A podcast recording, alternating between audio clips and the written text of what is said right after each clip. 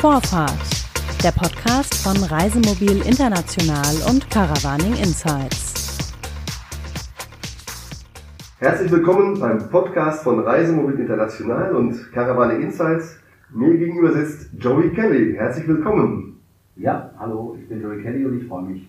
Das ist prima. Der Joey Kelly ist ähm, ein sehr bekannter Extremsportler. Er hat ganz kuriose äh, Rekorde aufgestellt, habe ich heute schon gehört. Und zwar ist er Weltmeister in 24 Stunden unter Wasser laufen und auch 24 Stunden gegen die Rolltreppe zu laufen. Das hat mich überrascht. Davon wusste ich nichts. Ich wusste nur von diesen Ironmans und diesen Dingen. Wie ist denn dazu gekommen? Ja, genau. Diese ganzen 24 Stunden ähm, Rekorde, die ich mache, die sind äh, natürlich nicht so ernst zu nehmen, weil die haben ja einfach einen Zweck, und zwar jedes Jahr für das Spendenmarathon, das erste Spendenmarathon. Damit äh, motivieren wir halt eine ganze Reihe von Unternehmen, die bereit sind zu spenden, dass wir halt eine große Summe übergeben dürfen.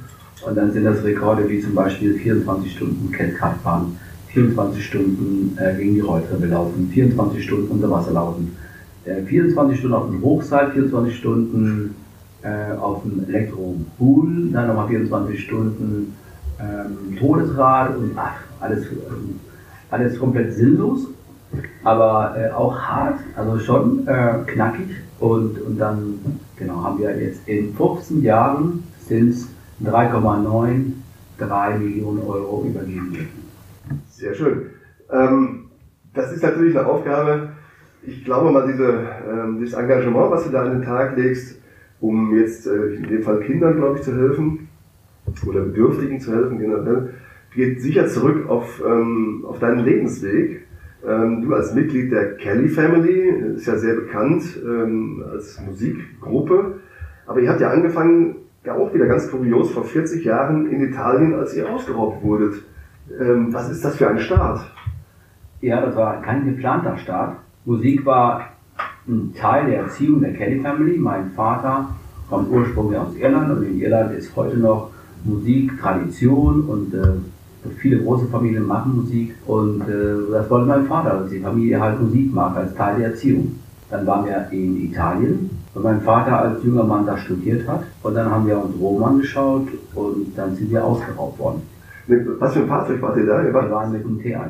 Mit dem T1, da war der schon zu SIP, glaube ich, oder so. Ne? Wir waren, ich überlege, das war 76, da waren ähm, Maite, Perry und Angelo noch nicht geboren. Wir waren neun, warte mal, acht oder neun waren wir, plus unsere Eltern, also wir waren schon viele. Und dann alle im Auto, plus Instrumente. Wir hatten aber so einen Gepäckträger oben in der volle Länge und der war auch gefühlt fast einen Meter hoch. Und da haben wir unsere ganzen Sachen gehabt und damit gereist. Das war unsere erste, sag ich mal, Reisemobil. Mhm. Und dann seid ihr ausgeraubt worden und dein Vater, du hast es vorhin schon gesagt, hat sehr viel Wert auf Musik gelegt, hat aber auch das Motto, Glück ist kein Zufall. Das heißt, ihr habt irgendwie aber trotzdem noch Glück gehabt, also ihr habt es irgendwie bei den Hörnern gepackt, ne?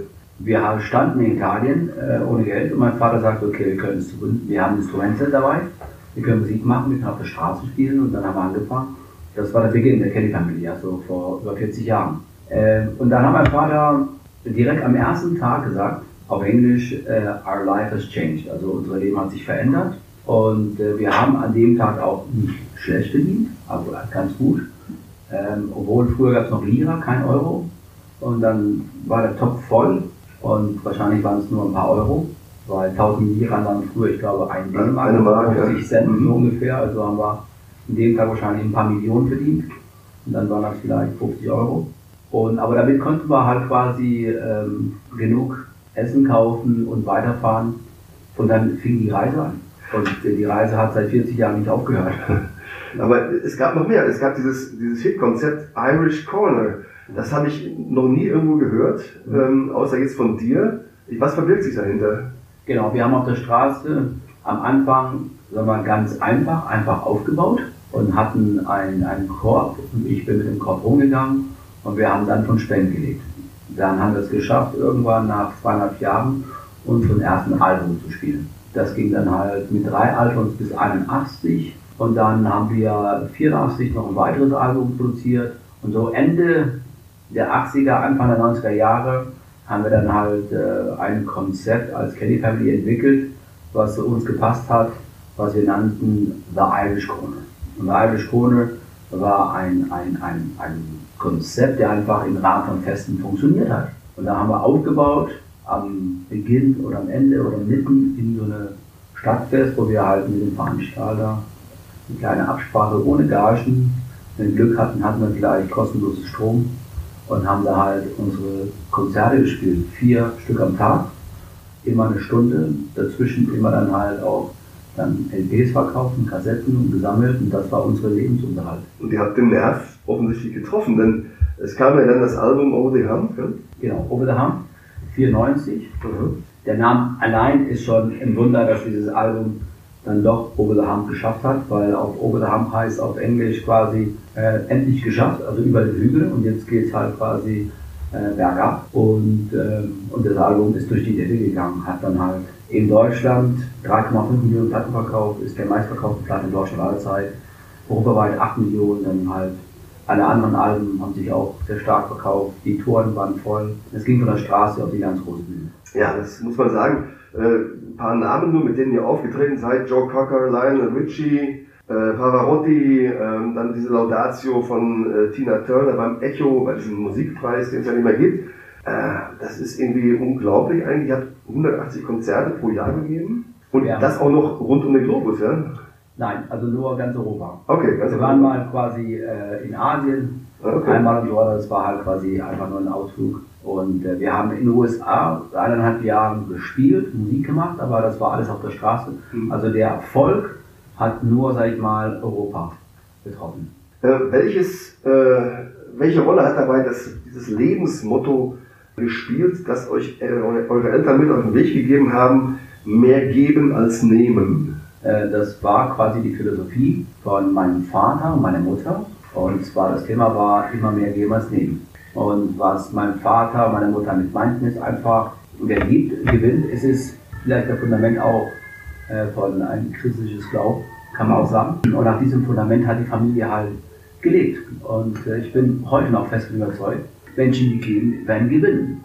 Und du hast es vorhin erwähnt, das Thema, was ich nicht beantwortet habe, aber deine Frage war, dass das ganze Leben ist ein Marathon. Äh, nein, stimmt nicht, sondern halt äh, Glück ist kein Zufall. Genau, und Glück ist kein Zufall ähm, stimmt auch überall, auf jeder Ebene, ob es das Berufsleben ist oder Privatleben. Also, was man damit vielleicht meint, ist ähm, Gas geben, raus aus der Komfortzone, Ziele verfolgen, kämpfen und äh, genau das Glück kein Zufall ist. Also etwas äh, dafür zu tun für das Glück, ja? Investment einfach. Mhm. Einfach ein Marathon auf seine eigene Level oder seine eigene, äh, seine eigene, sag ich mal, Leidenschaft mal verfolgt, jeden Tag zu kämpfen das, das Stichwort Marathon nehme ich gerne auf, denn äh, deine Schwester Patricia hat mit dir gewettet, dass du es nicht schaffst, es einen Triathlon zu schaffen, das durchzuhalten oder so ähnlich war die Wette. Ja. Sie war da schon fit. Patricia war äh, fit, Und, aber ja. ich war eigentlich fitter wie sie. Da ja, aber ich habe auch unerfahren, was der Triathlon angeht. Genau, ich hatte keine Ahnung. Also mhm. ich habe dann halt gewettet mit meiner Schwester und so begann der ganze Ausdauersport, dass ich dann halt auch so ein jedermann Triathlon schaffe. Und dann habe ich dann halt gewettet und dachte, okay, ich schaffe das. Äh, bin gestartet und bin fast nicht angekommen. Habe im Ziel auch geschworen, ich mache sowas nie wieder. Aber so ein paar Tage später habe ich realisiert, dass der Austauschsport vielleicht doch ein ganz optimaler Ausgleich wäre zu dem Beruf als Musiker früher. Mhm. Man muss sich das mal auf der Zunge zergehen lassen, also was danach gekommen ist. Äh, du hast dann auf den Ironman trainiert, hast es dann irgendwie auch gemacht. Das ja das sind 3,8 Kilometer Schwimmen, 180 Kilometer Fahrradfahren und dann noch ein Marathon hinten dran mit 42,2 Kilometern. Und das hast du gemacht und hast es dann äh, dahin getrieben, dass du, ähm, ich glaube, acht Stück, acht äh, Ironmans pro Jahr, die also rund um den Globus stattfinden, daran teilgenommen hast. Mhm.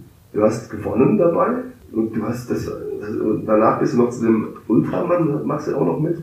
Das sind also alles, das sind ja, ich kenne die Zahlen jetzt nicht genau, wie weit man da fahren, radeln und schwimmen muss. Aber wie, woher kommt dieser Wandel von ähm, einem Anfänger zu einem solchen, ja, wirklich Extremsportler? Aus Zufall, durch die Wette. Dann läuft man irgendwann seinen ersten Marathon. Ja. Dann schaut man und denkt, okay, es gibt eine Steigerung, die heißt Ironman. Dann startet man einen Ironman, dann schafft man das auch. Dann hat man einen Wunsch und denkt, okay, Wahnsinn, es gibt damals äh, nur acht Ironmans weltweit. Vielleicht schaffe ich die auch in einem Jahr. Zeitlich würde das vielleicht passen, weil die nicht am gleichen Wochenende sind. Dann macht man das, dann läuft das, dann läuft man seine erste Wüstenlauf, dann geht man seinen zweiten, dann kommt sein erstes und dann dritten, vierten äh, Race Across America und, und Südpol. Südpol, ja. Auch 500 Kilometer, minus 40 Grad und viele Wettkämpfe, also ganz viele mittlerweile, ob es 30 Ultras sind davon. Meine persönliche Highlights, Libyen 200 Kilometer durch die Wüste, Nepal 100 Meilen durch den Gebirg oder Atacama-Wüste 250 Kilometer, die Gobi-Wüste 250 oder die, ein Rennen, die es nur einmal gab, über den Balkansee im Winter bei minus 20 Grad, 250 Kilometer, in Alaska den Aidita 100 Meiler äh, und dann andere Ultra-Wettkämpfe zum Beispiel, das Ultramarathon Hawaii, auch Triathlon, zweieinhalbfacher Ironman dann im Tal des Todes der Berge gibt es einen sehr brutalen Wettkampf. Da ist es auch brutal heiß. Bei 50 Grad mittags läuft man diese 217 Kilometer und, und eine ganze Reihe von anderen. Und dann auch ganz spannend, zum Beispiel jetzt durch Deutschland, von der Nordsee und einmal von der Ostsee bis zur Zugspitze, 900 Kilometer und, und 50 und noch oben drauf und 13 Ironmans und keine Ahnung was. Wie schützt mich dabei? Mir macht das, äh, ich, ich, ich mache das gerne. Das ist meine Leidenschaft, mein Hobby und äh, es ist nicht meine Berufung, weil ich davon nicht lebe, aber es ist einfach mein, ähm, mein Ausgleich. Mein Ausgleich. Mein Ausgleich zu, zu, zu, zu der Kelly Family wäre unfair zu sagen, aber zu meinem Beruf als Musiker und äh, ich habe noch einen zweiten Beruf und, und das ist optimal. Welcher ist das? Äh, ich, hab, ich, hab, ich bin ein kleiner Unternehmer, ich habe einen Betrieb und ich habe einen neuen Mitarbeiter und, äh, und es läuft wirklich gut, weil wir viel Auftrag haben und äh, wir arbeiten Tag nach.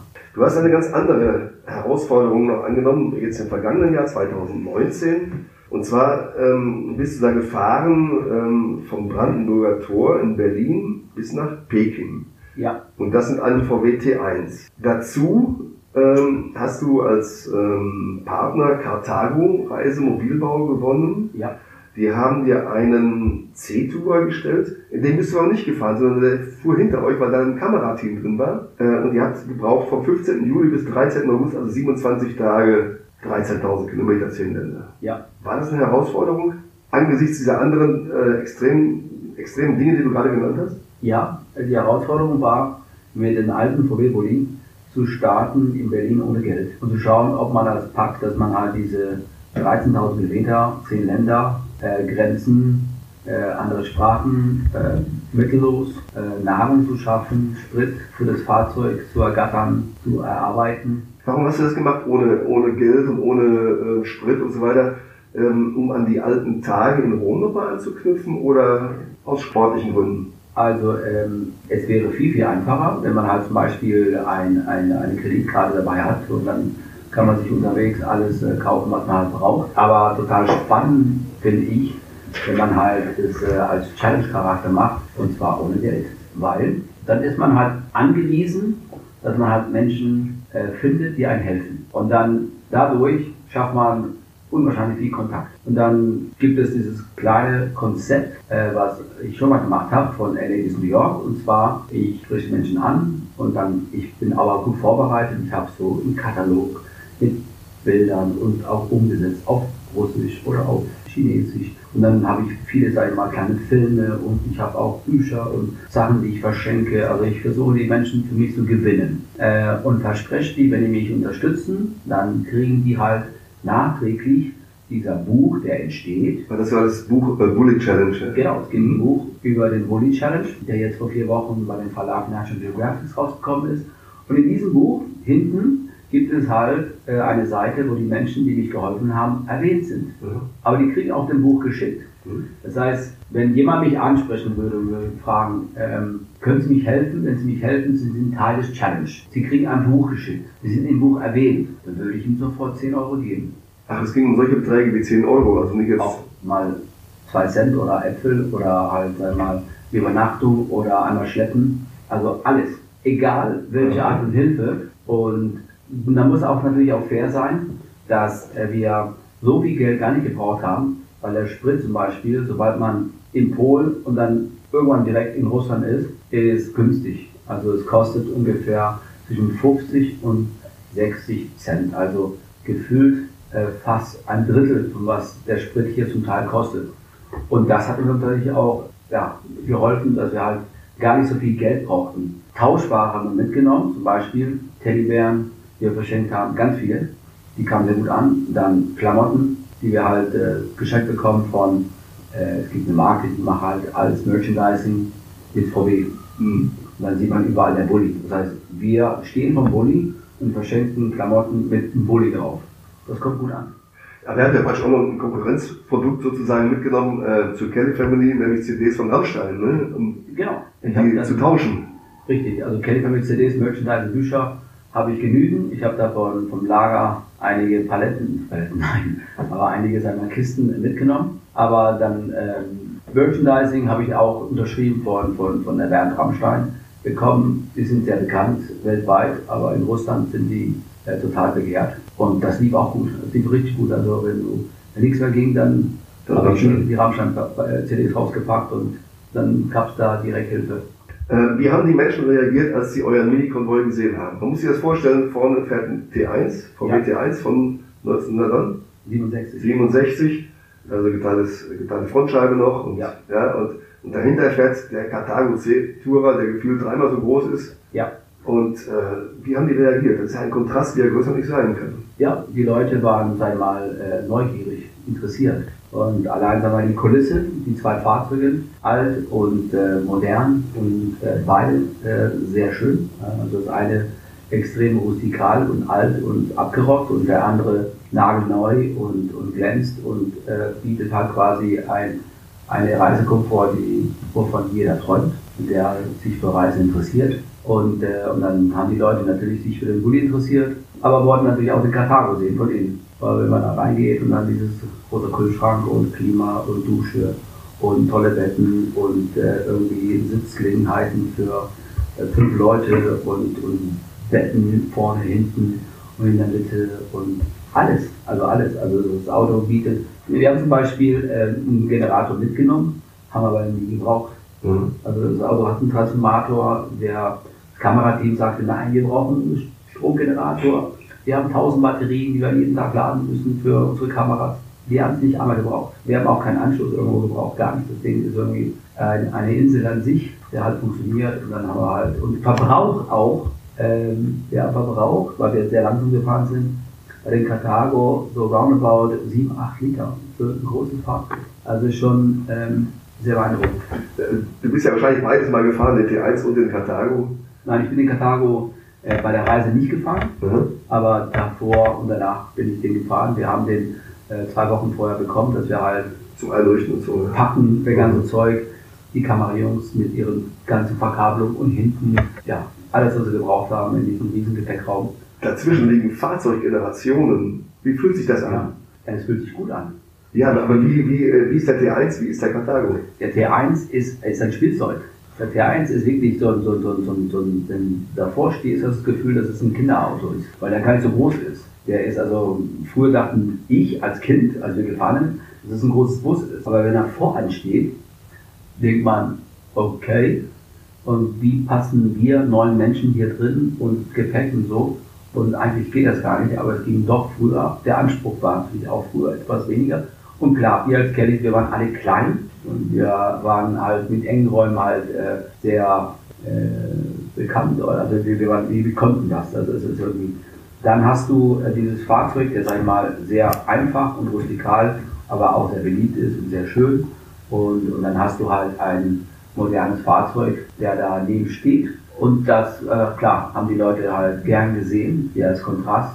Die haben natürlich auch schnell erkannt, worum es geht dass äh, in den Karthago jedes Mal, wenn wir anhalten, steigt eine, äh, ein Team raus, ein Fotograf, ein, ein Kameramann, ein Autor, ein, ein Redakteur, ein Lichtmann, also äh, ein, komplettes, ein komplettes Team, dass wir unterwegs dokumentieren, dass wir unterwegs, sag ich mal, Bilder machen, dass wir halt und dann fragen die und dann sagen wir, wir machen ein Buch und einen Dokumentarfilm und äh, Kameras äh, sehen die Leute auch gerne. Also wir hatten nirgendwo, wo einer sagte, no pictures, no pictures oder sowas, hatten wir nicht. Also es hat keiner ein Problem gehabt, dass wir halt gefilmt haben. Das heißt, die Menschen, denen ihr begegnet seid, die waren wahrscheinlich sehr freundlich und sehr hilfsbereit. Ja. Auf der einen Seite. Ja. Die, sagen wir mal, die Grenzer oder die Regime dieser zehn Länder, die ihr bereist habt, Ja. die waren womöglich eher skeptisch, misstrauisch oder waren die offen? Wie war das? Also jetzt meine, solche Länder wie Mongolei, wie China und Ja. so, das ist ja so, wo man sagt, naja, da weiß man nicht so genau. Ja, so ist es also. Du hast die erste Grenze, und da ist keine Grenze, ist Polen. Ist Europa. Und dann fährst du über diese drei, äh, Lettland, Estland, Litauen. Da gibt es auch keine Grenzen. Das ist auch alles Europa und auch sehr angenehm. Da kann man mit Euro bezahlen. Dann sind wir halt nach Finnland mit der Fähre gefahren. Finnland ist auch Europa. Und dann kommt die erste, sag mal, ich nenne mal einfach die erste böse Grenze.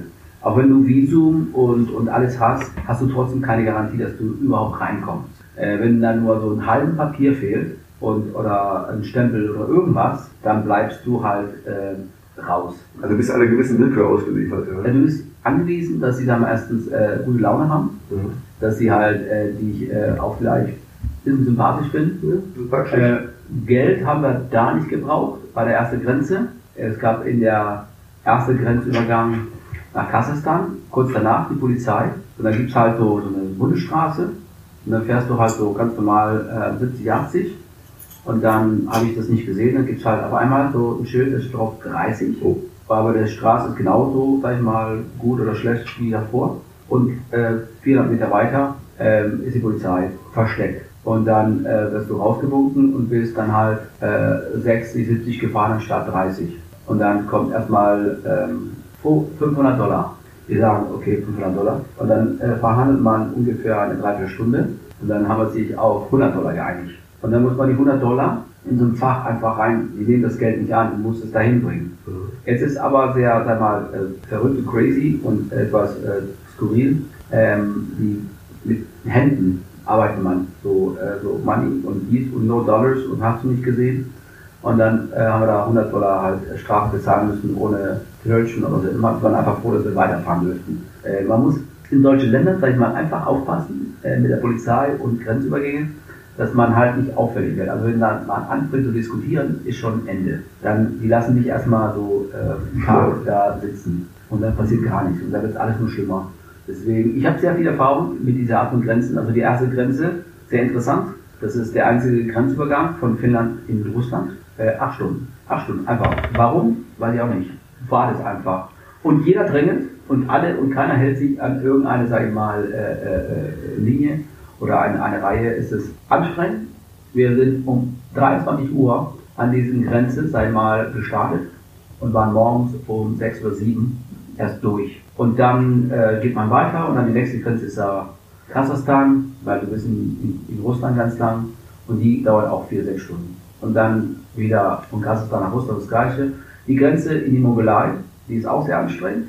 Und die äh, schwierigste Grenze ist nach China reinzureisen. Da braucht das Auto ein eigenes TÜV. Ich musste ein chinesisches Führerschein machen. Mein Sohn dürfte nicht fahren, weil er unter 21 ist. Dann ähm, haben wir 48 Stunden an der Grenze gewartet. Zwei Tage.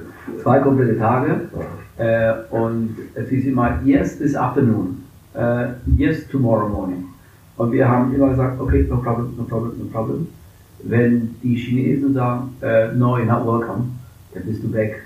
Egal, ob du ein Visum hast oder was auch immer, oder hast drei Agenturen dazwischen gehabt, äh, ein halbes Jahr zuvor, die alles organisiert haben. Das ist eine andere Welt. Das ist eine andere Welt, allein was das angeht, was du jetzt gerade geschildert hast, aber auch, wenn ich mir vorstelle, äh, nehmen wir mal das Beispiel Mongolei, Ja. das ist ein riesiges Land, fünfmal so groß wie Deutschland, es wohnen dort 2,8 Millionen Leute, davon 1,4 Ulaanbaatar, der Rest verteilt sich irgendwo übers Land. Ja. Das heißt, es gibt dort keine Infrastruktur, ich meine damit zum Beispiel Tankstellen. Nein. Wie, wie habt ihr das denn gemacht mit dem Sprit? Euer Auto kann ja nicht so eine weite Strecke fahren, ohne zu tanken. Nein, das Auto hat auch nur, also der Karthago, wenn du einmal tankst, bist du mit über 1000 Kilometern unterwegs. Ja. Weil die sind äh, lang gefahren und das Auto verbraucht wenig. Der T1 hat eine, einen Tank von 40 Liter. Und du musst irgendwann nach 30, 32 Liter anfangen zu suchen oder irgendwann zu tanken. Ähm, Und ist ja Prärie, also Städte ist da, ich meine, das, ja, ja, ja. da ist keine Tankstelle. Da ist keine Tankstelle. Und auch abends alles zu und am Wochenende vielleicht sowieso. Mhm. Und dann ist der Sprit auch von der Qualität auch äh, zum Teil auch gestreckt mit viel Wasser. Wir haben auf der ganzen Strecke vier Filter gewechselt, also Spritfilter. Spritfilter, ja. Die waren irgendwann so zu, dass das Auto irgendwann anfängt zu, zu, zu, so, zu stocken. Zu Bock oder? Genau, so stocken, klopp, klopp, klopp. Und wenn du Gas gibst, berghoch, dann merkst du, der bekommt nicht genug Sprit im Vergaser, dass er halt quasi die, den Zylinder halt versorgen kann.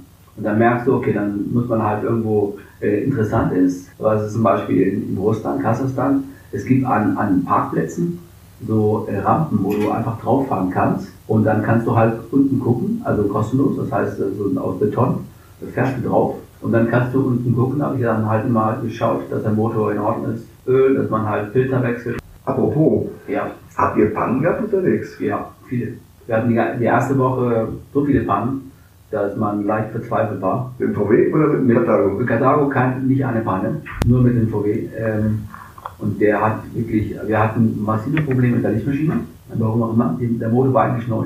Äh, wir hatten aber uns gut vorbereitet im Voraus. Wir haben im Voraus einen kompletten Set-Kit. Also ich habe als zusätzlichen Partner zu Carthago halt noch VW Classic Parts. Und die haben halt quasi einen kompletten, sagen wir mal, Kit, also eine ganze Stahlkiste.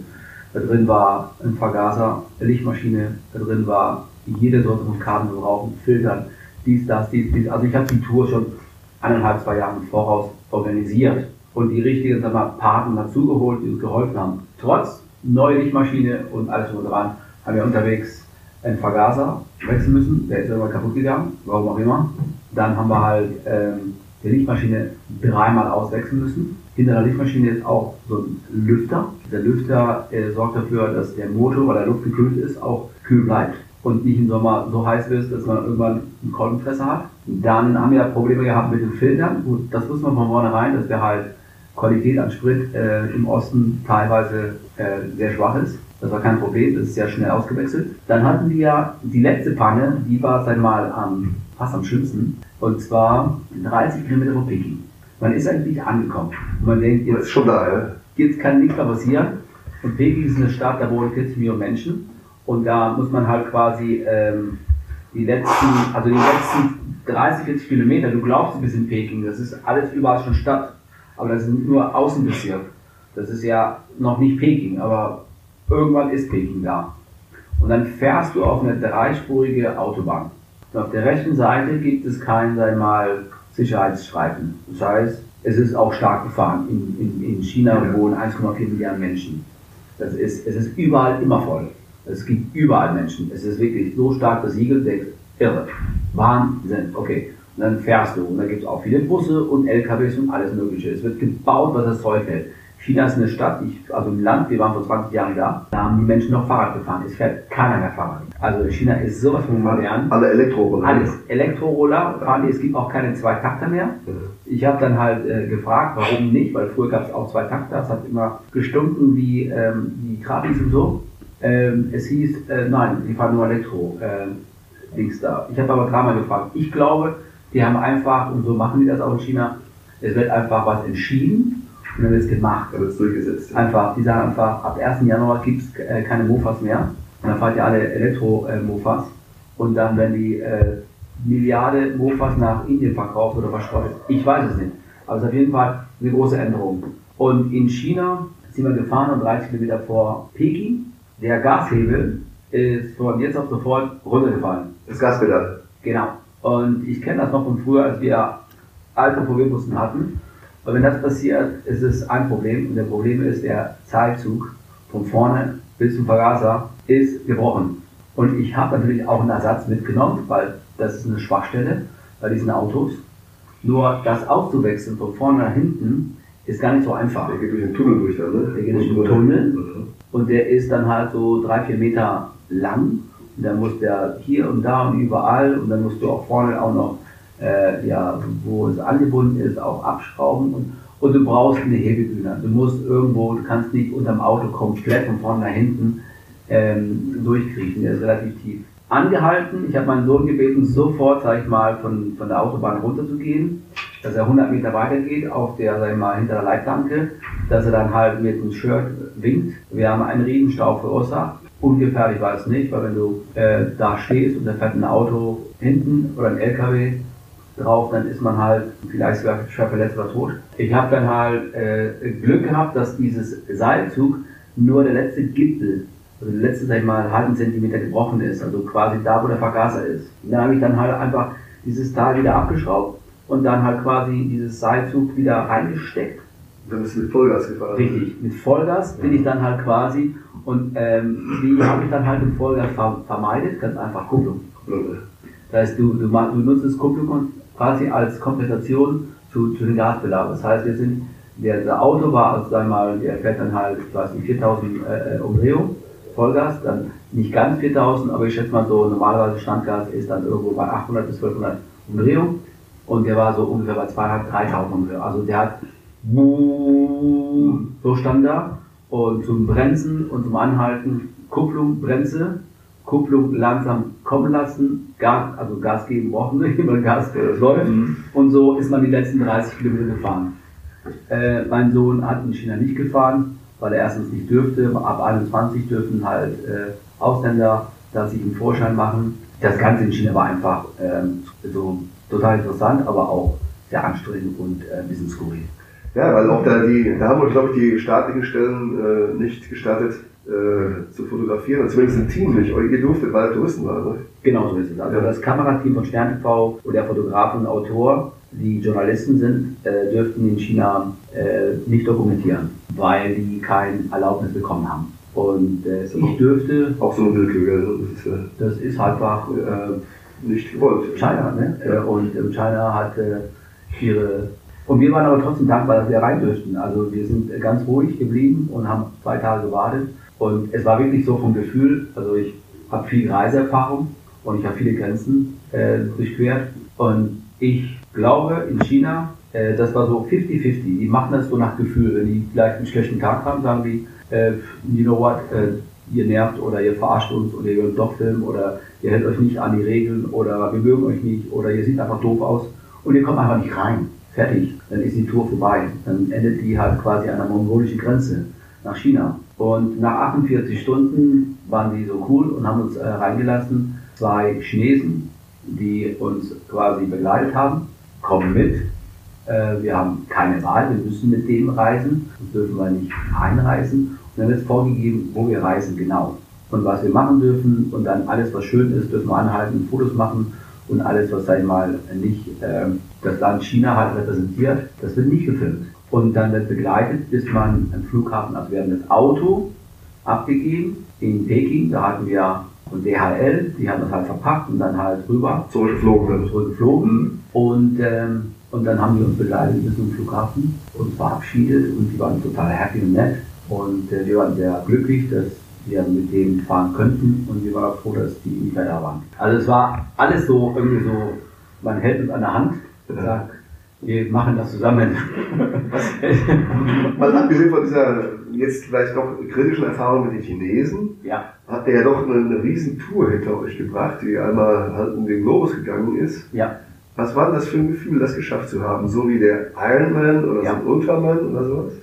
Anders, aber das dauert vier Wochen. Also ein Ironman schaffst du in einem Tag, bis abends im Ziel und bist glücklich und bist äh, körperlich komplett erschöpft. Ein Bully Challenge dauert vier Wochen. Das heißt, ähm, also ich ernähre mich von dieser Bully Challenge heute noch. Also wenn ich darüber nachdenke, oh ja, die Passage oder guck mir das Buch an oder äh, denk an die Leute, die uns da geholfen haben oder selbst ähm, Deutschen in Moskau, die Botschaft, die uns eingeladen habt, also wir haben im Voraus gefragt, ob wir in der Botschaft in Deutschland, deutsche Botschaft in Moskau meine ich, halt übernachten könnten auf Sicherheitsgründen. Also Moskau, große Stadt, nicht ungefährlich.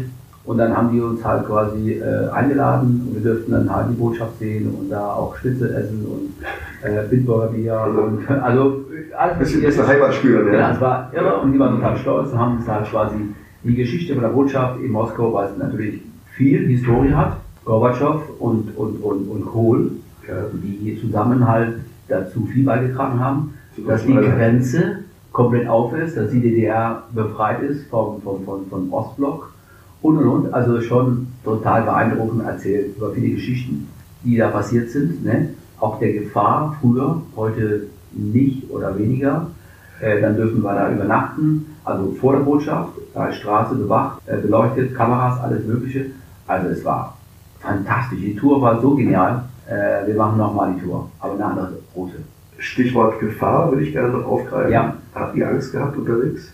Ähm, wenig. Ähm, also wenig Angst, sehr viel Respekt. Ähm, durch die Erfahrung, durch so viele, sage ich mal, Jahrzehnten Reisen, lernt man ein bisschen so den Weg, wie man sich irgendwie ähm, hilft und schützt und vor Gefahr vielleicht vermeidet. Das heißt, erstens, ähm, wir sind mit dem T1 zu zweit nicht allein, sondern hinter uns ist der große Karthago. Mhm. Ja, da drin sind auch fünf erwachsene Männer. Also es sind ja schon sieben Leute. Das ist schon mal ganz gut. Schon gut, ja. ja, das ist schon mal ganz gut. Und, und dann sind alle auch sehr erfahren. Das heißt, wenn alle aussteigen, die strahlen so eine gewisse sag mal, Souveränität. Also alle haben äh, aus Amerika überlebt und, und, und, und äh, Afrika und alles Mögliche. Ich will jetzt nicht sagen, dass äh, ein Räuber oder ein Verbrecher das spürt, aber doch irgendwie habe ich das Gefühl, dass sie merken, wir kommen da nicht raus und haben äh, Baseballschläger, brauchen wir nicht. Wir sind einfach nur freundlich, aber die merken, wir sind nicht doof. Freundlich, aber bestimmt. Genau. Ja. Und, äh, und wir sind erfahren. Und dann halten wir zusammen als Konvoi. Dann übernachten wir gezielt, fast immer, wenn es geht, an Stellen, wo es beleuchtet ist, wo vielleicht eine Tankstelle 24 Stunden auf ist, wo vielleicht in der Nähe ähm, eine Polizeirevier ist. Also man muss einfach drüber nachdenken. Einfach so, oh, hier ist ein wunderschönes See, hier halte ich an und, äh, und hier werden wir campen und äh, keine Ahnung, ein paar Meter weiter sind zwei Orte und äh, äh am Strand äh, vielleicht kommen dann irgendwelchen Jugendlichen und wollen wissen, was wir machen. Das wäre nicht so optimal. Also schon so taktisch klug sich bewegen, vorsichtig und dann, und so haben wir keine Probleme. Zum Schluss, es gibt ja viele Menschen, die sowas mit Bewunderung ähm, sehen und auch lesen, so ein Buch wie das, äh, diese Bullet Challenge, die natürlich nicht solche extremen Touren machen wie jetzt von äh, Berlin nach Peking. Mhm. Aber für viele ist schon ähm, äh, eine große Hürde, beispielsweise nach Polen zu fahren beispielsweise oder ähm, ganz nach Süditalien zu fahren oder ganz ans Nordkap zu fahren. Was rätst du Menschen, die vielleicht ein bisschen Angst haben vor den Reisen, es trotzdem aber gerne machen wollen? Was gibst du denen für Rat? Ähm, sich gut organisieren, sich gut informieren, mit Menschen reden, die diese Strecke ähnlich gemacht haben. Das hilft auch sehr viel. Du hast es gerade erwähnt, ne? Polen zum Beispiel. Ich weiß, äh, viele Menschen denken, Polen ist immer noch äh, der graue Ostblock, aber man vertut sich. Wenn ich äh, mit einem Wohnmobil oder mit einem DKW oder wie auch immer reise an der Ostsee in Polen, die glauben nicht, wie unfassbar wunderschön Danzig zum Beispiel, Städte, wie freundlich die Menschen sind. Es ist auch sehr viel günstiger als in Deutschland. Es ist auch ein sehr sicheres Land. Und dann geht man weiter und fährt dann halt nach Lettland, Litauen. Das Europa ist das. Das ist Europa, da passiert nichts. Das heißt, wir müssen eigentlich unsere Vorurteile über Bord werfen? Äh, zum Teil schon, ja, so ja. ich auch. Also gut, ich habe das Glück, dass ich zum Beispiel jetzt ähm, Polen sehr gut kenne, weil wir als kenne wenn wir da immer getourt haben. Aber zum Beispiel auch Ungarn, auch äh, Tschechei, auch äh, Slowenien. Äh, Kroaten, Kroaten äh, oder so Bosnien oder Serben oder zum Beispiel, ja, das sind unfassbar spannende, sag ich mal, wunderschöne Länder die ich nur empfehlen kann, weil wenn man vielleicht äh, ein bisschen ist oder wenn man das äh, langweilig ist von, von immer das gleiche Spanien oder die Orte in Italien wir alle schon gesehen. Mich persönlich interessiert zum Beispiel diese klassische, sag ich mal, touristische Städte überhaupt nicht. Das ist sogar für mich äh, Abturn. Ich fahre lieber nach Polen an der Grenze und dann, ich meine, an der, an der Küste oder in tiefsten Polen, die Wäldern oder in den Bergen in, in der Tschechei oder in Ungarn also solche Länder sind total reizvoll und, und, und wunderschön. Man muss es einfach machen, oder? Ja, also natürlich Tipp für Reisen Europa, Süden, klar, Wetter schön, alles wunderbar. Aber richtig geil ist zum Beispiel auch Skandinavien. Ja. Das ist der absolute Burner. Norwegen, Schweden, Finnland. Ich will nicht sagen, dass es die coolsten Europäer sind, aber es sind ganz coole Leute. Und wenn du zum Beispiel mit dem Wohnmobil bis Nordkap fährst und hast deinen Sommer 24 Stunden hell, und das Wetter ist auch gut, also es ist äh, nicht kalt. Es ist da oben auch 20, 30 Grad. Und dann sind die Straßen gut und, und die Landschaft ist unfassbar und, und das Meer, die Luft und, und, und es ist einfach nur schön. Ein wunderbares Schlusswort von Joey Kelly. Herzlichen Dank für das tolle Gespräch. Das war der Podcast von Reisemobil International und Caravaning Insights. Am Mikrofon bei Klaus-Georg Petri, stellvertretender Chefredakteur von Reisemobil International. Dankeschön. Das war Vorfahrt, der Podcast von Reisemobil International und Caravaning Insights.